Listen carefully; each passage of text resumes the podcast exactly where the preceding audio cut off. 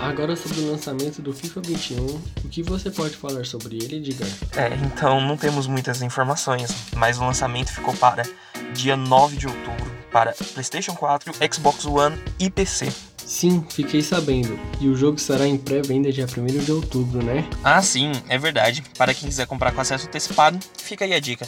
Ah, e lembrando, é bem possível que esse jogo seja lançado para PlayStation 5 e Xbox Series X, perto da data de lançamento dos consoles, que fica entre dia 10 e 20 de novembro. E com certeza, essa notícia do PlayStation 5 e Xbox Series X vai animar vários fãs